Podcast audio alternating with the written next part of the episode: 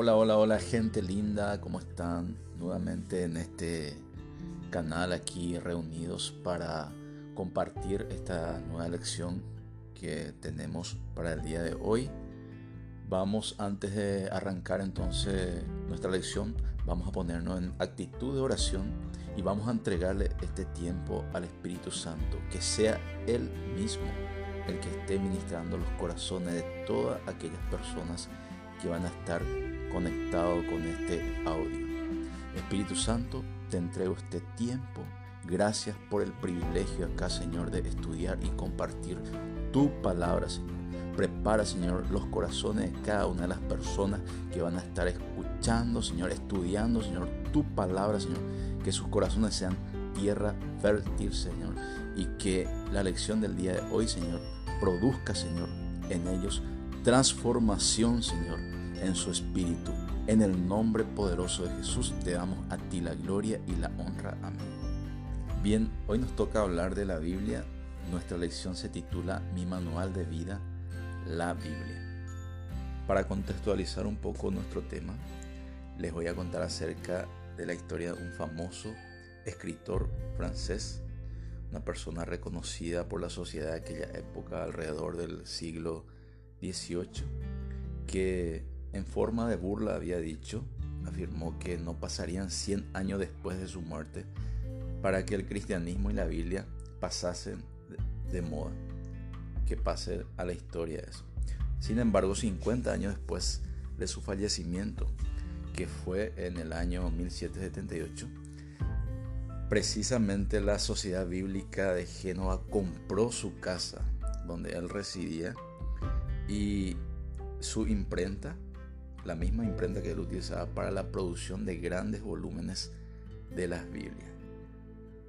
Contra todo vaticinio que había expresado aquel escritor, en el mismo lugar donde fueron lanzadas esas palabras, finalmente se constituyó en el centro de producción más grande del mundo de aquella época.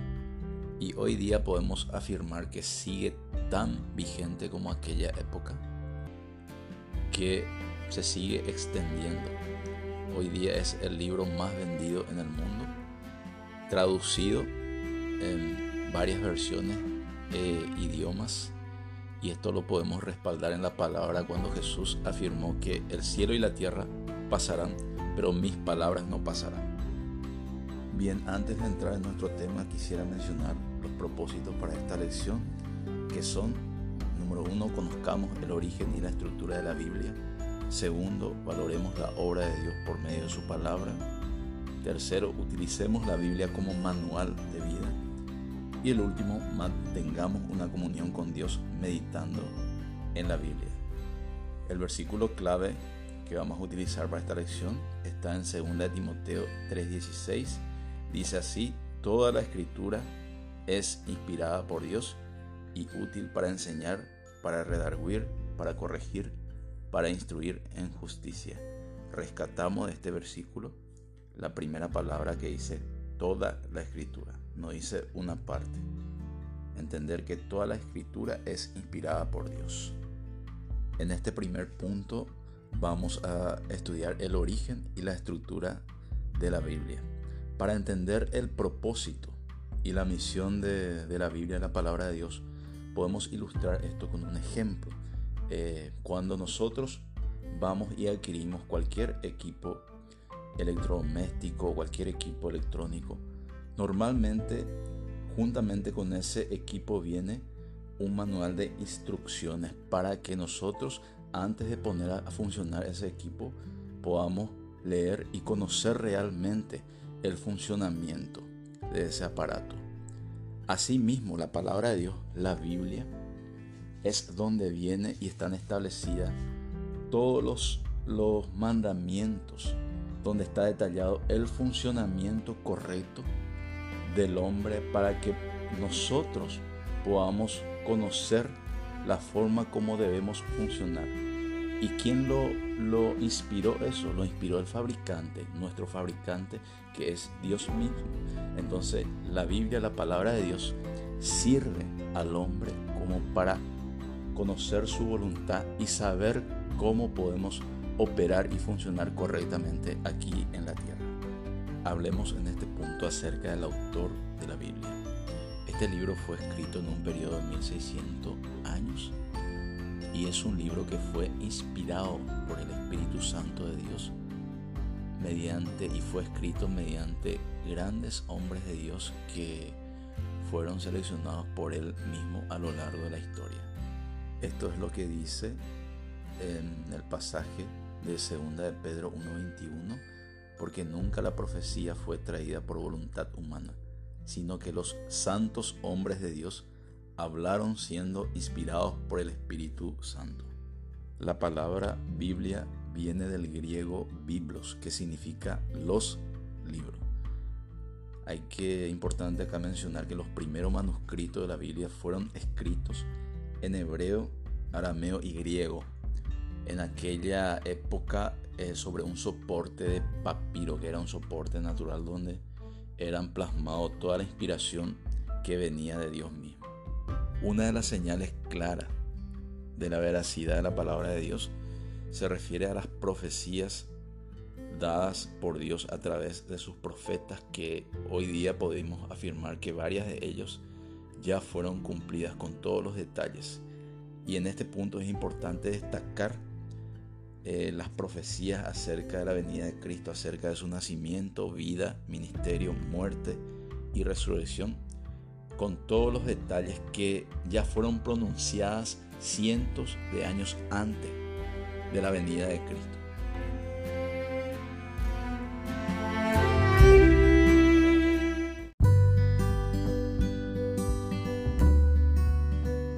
Hablemos ahora acerca de la estructura de la Biblia. Y acá podemos mencionar que la Biblia se divide en dos grandes partes. Lo que es el Antiguo Testamento, donde está todo el relato acerca de la historia del pueblo de Israel. Y el Nuevo Testamento, que en donde están escritos los evangelios de Cristo y las cartas apostólicas. Cada libro de la Biblia fueron analizados minuciosamente para llegar a formar parte de lo que se conoce como el canon sagrado. Esta palabra canon en griego significa vara de medición y de esta forma se identificaron los escritos que podrían ser considerados de inspiración divina. Y finalmente entonces dentro de este canon fueron definidos 39 libros en el Antiguo Testamento y 27 en el Nuevo Testamento. Aparte de los libros que consta la Biblia, también de modo a organizarse, la Biblia está compuesto en forma de capítulos y versículos. Uno de los atributos de la palabra de Dios de la Biblia es enseñar, instruir, capacitar y corregir el error, porque por medio de la verdad que está escrito en la palabra de Dios, esa verdad es lo que nos confronta en nuestro pecado y trae convicción a nuestras vidas para que nosotros podamos arrepentirnos de esos pecados. En el Salmo 32.8 dice esto, te haré entender y te enseñaré el camino en que debes andar. Sobre ti fijaré mis ojos. Eso significa que la palabra de Dios, que todo lo que está escrito en la Biblia trae luz a nuestras vidas. La palabra de Dios tiene la capacidad de enseñarnos la voluntad y los propósitos de Dios. Dice en 2 Timoteo 3:16, toda la escritura es inspirada por Dios y útil para enseñar, para redarguir, para corregir, para instruir en justicia. Los principios y las verdades escritas en la palabra de Dios son las señales que necesitamos para poder tomar las decisiones que se presentan en el día a día. Como está escrito, la palabra de Dios es como lumbrera a nuestro camino para poder ver la dirección correcta que debemos tomar en nuestras vidas. Hablemos ahora acerca del poder transformador de la palabra de Dios. Decimos que tiene un poder transformador porque la palabra de Dios es viva y eficaz. La palabra de Dios es espíritu. Y en todo momento habla de tres temas principales acerca de Dios y su santidad, el hombre y su pecado y la redención por medio de la sangre de Cristo. Su mensaje transformador que gira alrededor de los tres temas mencionados anteriormente han cambiado millares de vidas y ha influenciado naciones enteras. En el Salmo 19.7 dice así, la ley de Jehová es perfecta, que convierte el alma. El testimonio de Jehová es fiel, que hace sabio al sencillo. La sabiduría que procede de la Biblia no es nada comparable al más alto nivel de inteligencia humana. Por eso dice en la palabra que, que esto es locura para los que no creen, pero es poder para los hijos de Dios.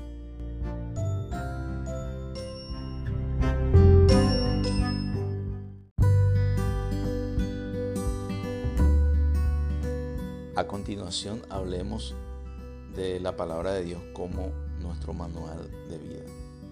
Y mencionar en este punto que las verdades escritas en la palabra de Dios tienen que ser los principios que van a regir nuestras vidas. Si declaramos entonces que la Biblia va a ser nuestro manual de vida, bueno, el primer punto que necesitamos hacer aquí es aprender a meditarla.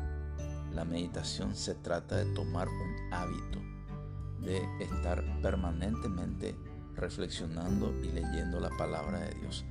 Esto es muy importante mencionar un pasaje de la Biblia que está en Josué 1.8 que habla claramente de eso y dice así, nunca se apartará de tu boca este libro de la ley, sino que de día y de noche meditarás en él para que guardes y hagas conforme a todo lo que en él está escrito, porque entonces harás prosperar tu camino y todo te saldrá bien.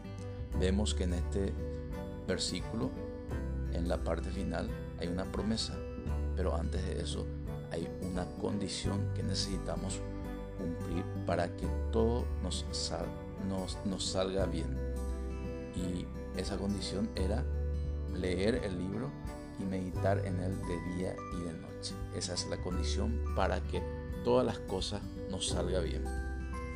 Cuando hablamos en este punto acerca de meditar la palabra de Dios, esta acción necesitamos hacer con el acompañamiento del Espíritu Santo, que es el que nos va a alumbrar el entendimiento y nos va a dar la revelación de la palabra. Para avanzar en este punto necesitamos tomar un tiempo diario para hacer nuestro devocional y comenzar dentro de ese devocional leer y meditar en la palabra de Dios. Es importante que en este tiempo en que vamos a estar leyendo la palabra de Dios, antes de iniciar, hagamos una oración y le pidamos al Espíritu Santo que Él pueda estar guiándonos en esa lectura y para que Él pueda traer la revelación y el entendimiento de lo que Dios nos quiere hablar en ese momento. En este punto no hay un método único ni rígido para la lectura de la Biblia. Normalmente se recomienda que diariamente se pueda tomar y leer un capítulo por día para poder tener el tiempo necesario para leer y releer ese capítulo y comenzar a meditar desde diferentes perspectivas. Asimismo también existe varios devocionales que ya traen un plan de lectura que, que si es posible también lo pueden implementar. Esto ya, ya va a depender de, de cada uno, de cómo le vaya guiando el Espíritu Santo Dios en su devocional diario. En el siguiente punto entonces vamos a hablar acerca de vivir los principios que están escritos en la palabra de Dios. Y con relación a eso hay un famoso, una famosa frase que dice, lee la Biblia para ser sabio, créela para ser salvo y practícala para ser santo. Y ese es el proceso en el que estamos hoy día como hijos de Dios estamos en un proceso que nos lleva hacia nuestra santificación. Y es precisamente por medio de practicarla y vivir las verdades de la palabra de Dios lo que nos va a llevar hacia nuestra santificación. Si bien la Biblia es un libro escrito hace ya miles de años, todas las verdades que ahí están escritas siguen tan vigentes para el día de hoy, a tal punto que podemos afirmar acá que el mundo está como está precisamente porque han dejado de lado estas verdades universales que Dios nos dejó acá para que sea nuestro manual de vida. Porque son esas verdades los que nos confrontan a nosotros en nuestros pecados. Para que eso nos pueda llevar hacia una hacia un verdadero arrepentimiento y confesión de esos pecados para que finalmente como resultado tengamos la transformación de nuestras vidas. Bien, llegamos así entonces al final de esta lección, entendiendo a esta altura que la palabra de Dios es una palabra poderosa para nuestras vidas, pues esta palabra nos enseña, nos convence y corrige el error para que finalmente nos pueda instruir en el servicio a nuestro Padre Celestial. En este momento yo te quiero dejar como tarea y que puedas meterte en oración e intimidad con el Señor y tengas la oportunidad de pedirle perdón porque hasta el momento has sido negligente en la lectura y meditación de su palabra y aprovechar esta oportunidad para hacer un verdadero compromiso en la lectura y la meditación diaria de su palabra.